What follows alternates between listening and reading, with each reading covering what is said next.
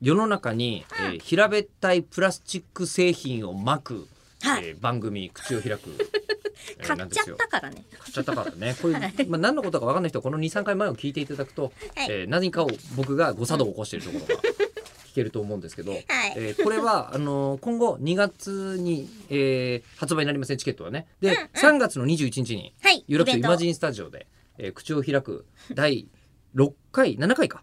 次はそんなそのぐらいだよね。だってこれなんでかっていうとこのメールでラジオネームアイビキズミさんが、はい。あアイビキズムさんが第6回イベントに参加しましたって言ってますからおじゃあ多分第7回回でいいはずだと思うんですよ、うんうん。もう今おおお今のでさ、はい。もうすでに俺たちダメだなって思ったんですよ。えなんですか、えっと、その中で意識していない行動が話題に上がっていましたが、うん。そうなんです前回は脳脳科学であり幸福学者である前野隆さんというはい。先生にお話をはい。お伺いしたんですけど、その中で意識していない行動が話題に上がっていましたが、うんえ私はそれを聞いた時に意識していない行動は記憶に残りにくい行動でもあるなと考えました。うんうんうんえーでそして記憶に残りにくいといえば、えーこの口を開くでもたびたび中村さんに指摘されている吉田さんの記憶です。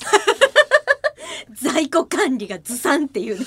常にね、えーはい。確かに食事や歩行といった意識していない行動は記憶に残りにくいですし、えーアイドルから最新機器までスラスラと出てくる吉田さんの脳機能に問題があるとも思えません。うんうん。えーもしかすると喋りが高度に強化されていて記憶に残りにくいのかもしれませんね。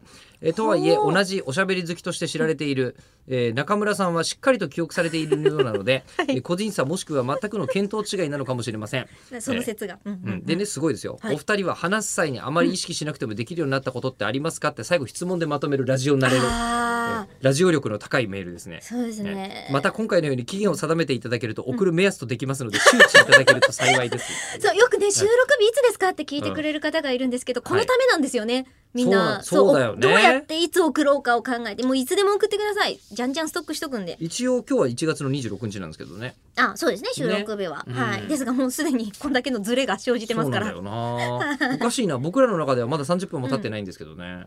全然経ってないですね全然経って多分あもっと経ってんのかな？もっと経ってまない あもう時間観念も危うい、いや今ここで僕らとしてはその記憶に関して問題を混ぜ返す、うんうんえーもしくは意識しなくてもできるようになったことについて話すっていう両方の選択肢が目の前にあります。うんさあどうしましょ私あのよくそうやってメールの最後を質問でまとめてくださると、う。はい。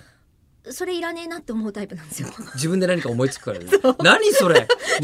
普通歌とか難しいです。何聞いたらいいですかっていう人、うん。いやもう書きたいこと勝手に書いてくればこっちが思った時に喋るからいいよ、別に。ってここに一個なんかだって測量病って書いてあるだけで。おーってなる測量病って書いてあるだけで僕ら注文までしますから。なんだったら経済回してますから。はい。結局じゃあ記憶に関して言うと、えっ、と、すいません、えっ、と、適当に喋っています。それみんな知ってるよ